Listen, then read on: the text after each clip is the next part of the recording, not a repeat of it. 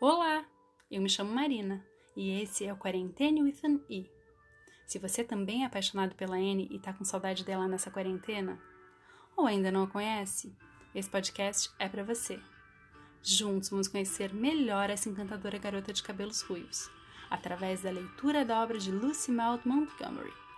Todas as terças e sextas, eu na minha casa e você aí, nos encontramos aqui para descobrir novas aventuras através da leitura de um novo capítulo do livro. Eu leio para você e você deixa a sua imaginação te guiar. Afinal de contas, isso é algo que a Anne nos inspira muito a fazer. Vamos lá?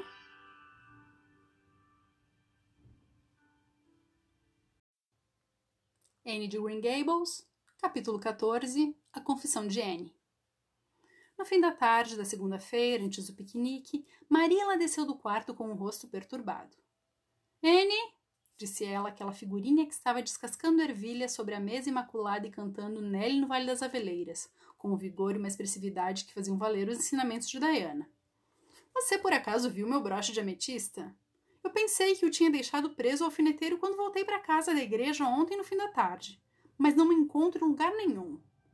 Eu. Eu ouvi hoje à tarde quando você estava na associação de caridade, disse Anne devagarinho. Estava passando em frente à porta do seu quarto quando vi no alfineteiro. Então eu entrei lá para olhar para ele. Você tocou nele? disse Marilla com severidade. Sim, confessou Anne. Eu peguei e prendi na altura do meu peito só para ver como ia ficar. Você não tinha que ter feito nada disso. É muito errado uma menininha mexer em coisas que não são dela. Para princípio de conversa, você não deveria ter entrado no meu quarto. E, em segundo lugar, você não deveria ter tocado em um broche que não lhe pertence. Onde você o deixou? Oh, deixei-o de volta na cômoda. Não fiquei com ele preso em mim nem um minuto inteiro. Sinceramente, não foi minha intenção remexer nas suas coisas, Marila. Não pensei que seria tão errado assim entrar no quarto e experimentar o broche, mas agora vejo que é, e jamais tornarei a fazer isso. Isso é uma coisa boa em relação a mim. Nunca faço a mesma malcriação duas vezes. Você não o devolveu, disse Marila. Aquele broche não está em canto nenhum da cômoda. Você o tirou dali ou fez algo do gênero, Anne? Mas eu o devolvi, disse Anne rapidamente. Com descaro, pensou Marilla.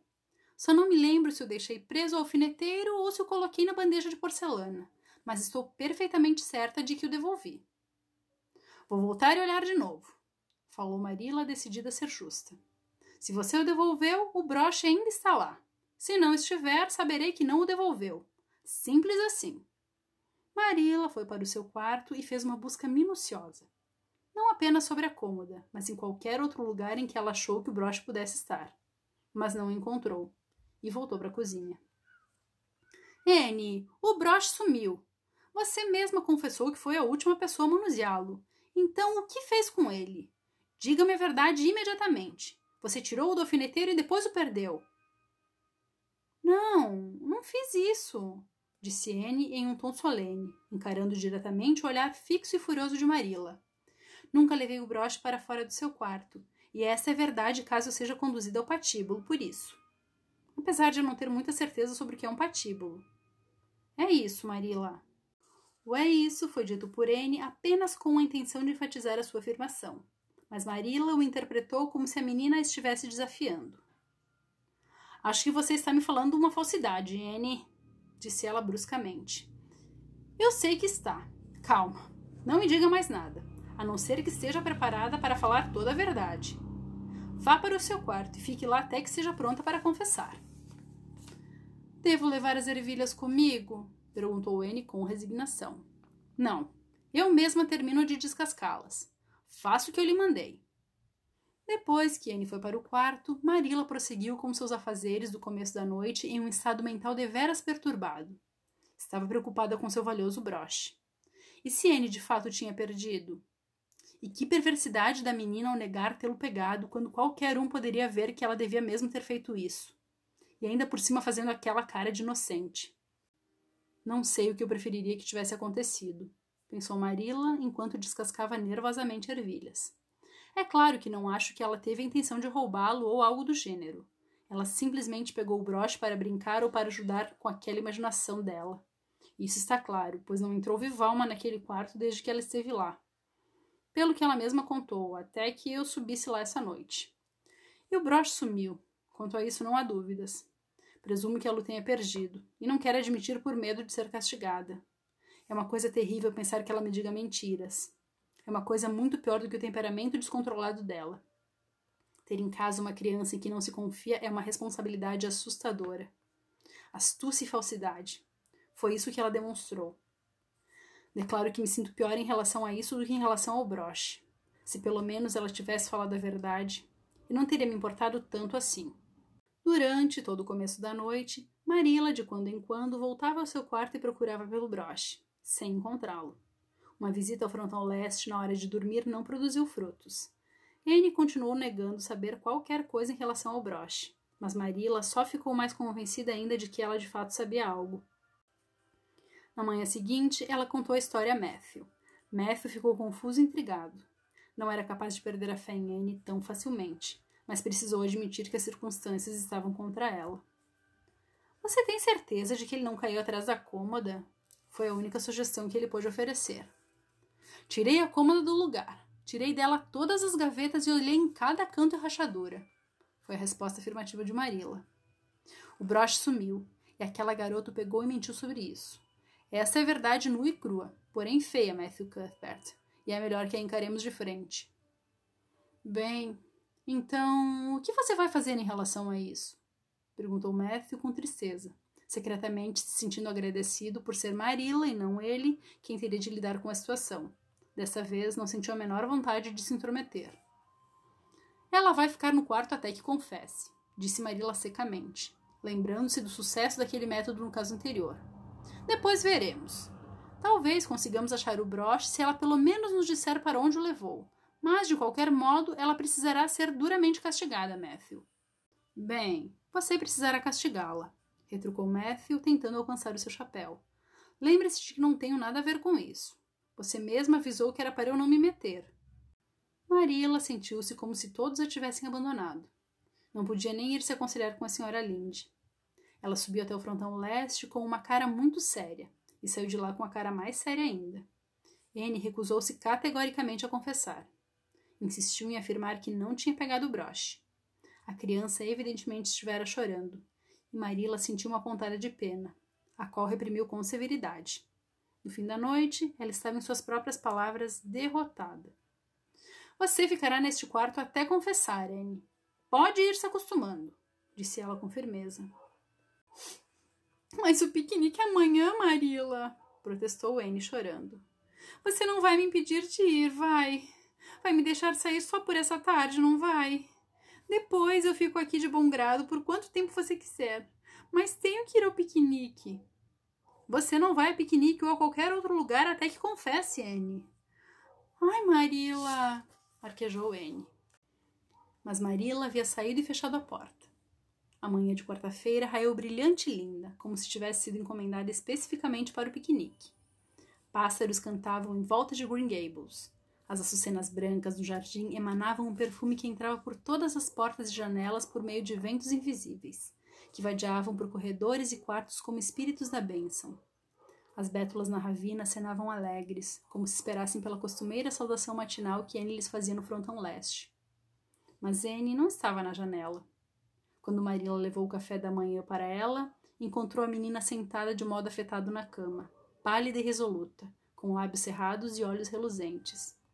Marila, estou pronta para confessar. Ah! Marila pousou a bandeja. Mais uma vez, seu método funcionara, mas o sucesso foi muito amargo para ela. Então, deixe-me ouvir o que tem a dizer, Anne. Peguei o broche de ametista, disse Anne, como se repetisse uma lição decorada. Peguei-o, assim como você disse. Não era minha intenção pegá-lo quando entrei no quarto, mas ele de fato ficou tão bonito, Marila, quando prendi na altura do peito, que fui tomada por uma tentação irresistível. Imaginei como seria perfeitamente emocionante se eu o levasse para o ócio agreste e brincasse de fingir que era a dama Cordélia Fitzgerald. Seria muito mais fácil imaginar que eu era a dama Cordélia se estivesse usando um broche de ametista de verdade. Diane e eu fazemos colares com rosas mosquetas. Mas o que são rosas mosquetas comparadas com ametistas? Então peguei o broche. Pensei que podia devolvê-lo antes que você voltasse para casa. Dei a volta toda pela estrada para passar o tempo. Quando estava cruzando a ponte do Lago das Águas Cintilantes, tirei o broche para olhá-lo mais uma vez.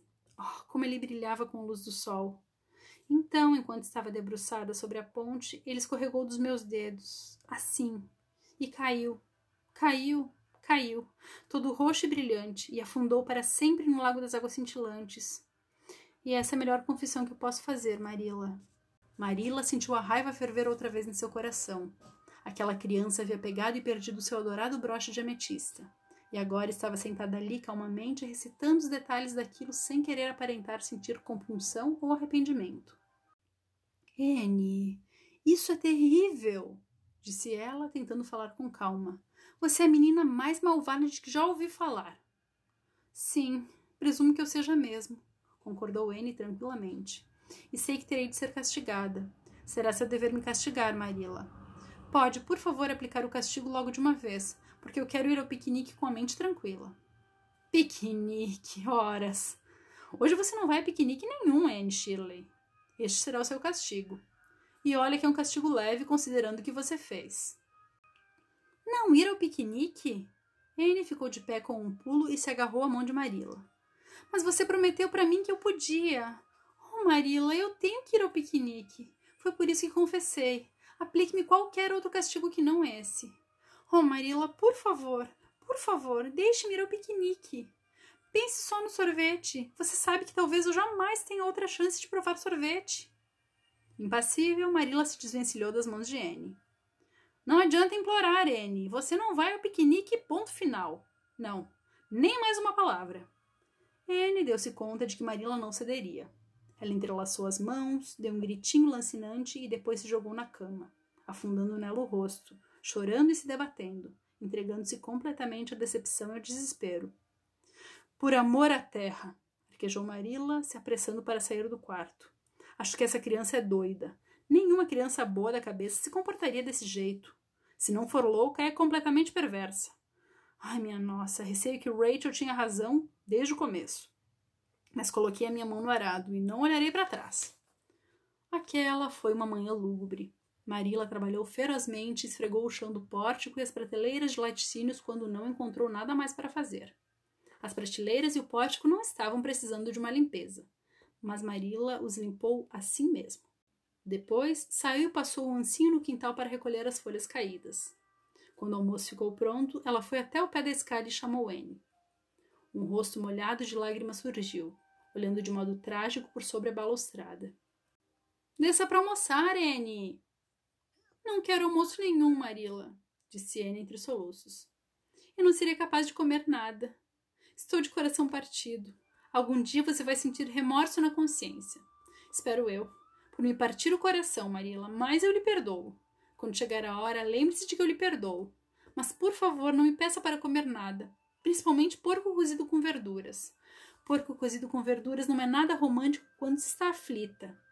Exasperada, Marila voltou para a cozinha e contou a história triste para Matthew, que, dividido entre seu senso de justeza e sua simpatia desarrazoada por Anne, estava bastante infeliz. Bem, ela não devia ter pegado o broche, Marilla, ou ter inventado história sobre isso, admitiu ele, examinando tristemente seu prato cheio de porco e verduras nada românticos, como se ele, assim como Anne, achasse que aquela comida não era apropriada para crises nervosas. Mas ela é tão miudinha, uma coisinha muito interessante. Você não acha que é severidade demais não deixar ir ao piquenique logo agora que ela está tão ansiosa para ir? Matthew Cuthbert, estou perplexa com você. Acho que apliquei nela um castigo leve demais. E ela não parece se dar conta da gravidade do que fez.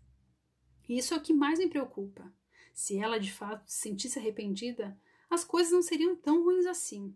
E você tampouco parece se dar conta disso. Você inventa para si mesmo desculpas para ela o tempo todo. Posso perceber isso. Ora, mas ela é tão miudinha, repetiu fracamente Matthew. E temos de relevar certas coisas, Marilla. Você sabe, ela nunca teve uma educação de verdade. Bem, pois está tendo agora, replicou Marilla. A réplica deixou Matthew calado, como se não estivesse convencido. Aquele almoço foi uma refeição muito lúgubre. A única coisa alegre ali era Jerry Bolt, o menino contratado, e Marilla se ressentiu da alegria dele como se ela fosse um insulto pessoal.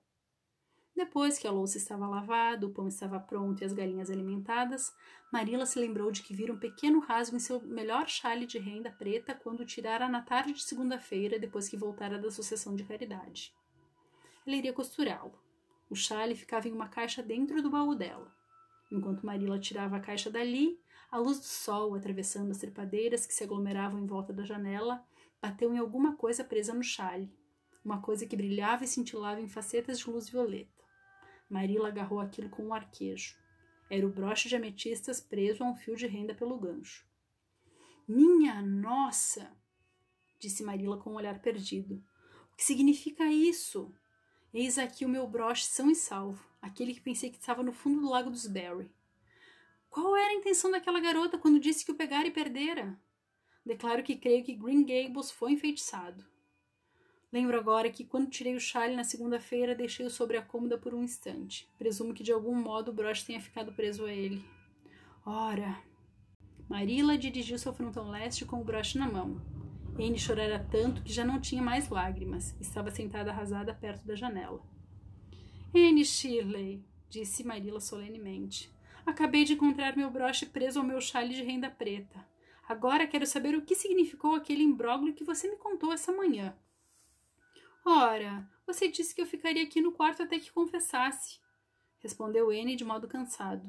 Então decidi confessar, pois eu precisava ir ao piquenique de qualquer jeito. Ontem à noite bolei uma confissão depois que me deitei e tornei-a tão interessante quanto pude. E a repeti várias vezes para que não esquecesse. Mas, no fim das contas, você não deixou ir ao piquenique, então meus esforços foram em vão. Marilla teve de rir contra a própria vontade, mas sua consciência incomodava. Anne, você é impressionante. Mas eu estava errada, e percebo isso agora. Não deveria ter duvidado da sua palavra uma vez que nunca lhe vi contando mentiras. É claro que não foi correto você ter confessado ter feito algo que não fez. Isso foi muito errado da sua parte, mas fui eu quem lhe levou a fazer isso. Então, se me perdoar, Anne, eu lhe perdoo e podemos ficar quites. E agora, pronte-se para o piquenique. Anne voou feito um rojão. Oh, Marilla, não é tarde demais? Não, ainda são só duas da tarde. Eles ainda devem estar reunindo todos, e ainda falta uma hora até que sirvam um chá. Lave o rosto, escove o cabelo e põe o seu vestido de guingão. Tem bastante comida assada na cozinha. Eu vou mandar o Jerry preparar a égua lasanha e levar você até o piquenique.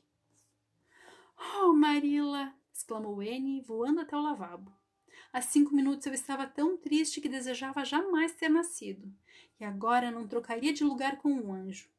Naquela noite, uma Anne completamente feliz e totalmente exausta voltou para Green Gables em um estado de beatificação difícil de descrever.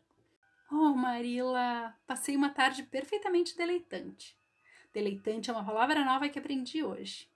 Ouvi Mary Alice Bell usá-la. Não é uma palavra expressiva demais? Tudo foi adorável. Tivemos um chá esplêndido e depois o Sr. Herman Andrews levou todos para remar no Lago das Águas Cintilantes e Jenny Andrews quase caiu do barco. Ela estava debruçada para colher ninféias. E se o Sr. Andrews não a tivesse agarrado pela faixa do vestido bem a tempo, ela teria caído e provavelmente se afogado. Queria que tivesse sido eu. Seria uma experiência romântica demais ter quase se afogado. Seria uma história muito emocionante para contar depois. E comemos o sorvete. Palavras me escapam para descrever aquele sorvete. Marilla garanto-lhe que estava sublime. Naquele começo de noite, Marilla contou a história toda a Matthew, enquanto mexia em sua cesta de meias calças. Estou disposta a reconhecer que cometi um erro, concluiu ela candidamente. Mas aprendi uma lição. Tenho de rir quando penso na confissão de Anne, apesar de achar que não deveria, pois de fato se tratou de uma falsidade. Mas, de algum modo, não me parece tão ruim quanto teria sido outra possibilidade. E de qualquer jeito, fui a responsável por isso. Em certos aspectos, aquela criança é difícil de entender. Mas acho que no fim das contas ficará tudo bem. Uma coisa é certa: nenhuma casa em que ela more jamais será monótona. Nos encontramos aqui no próximo capítulo. Até lá!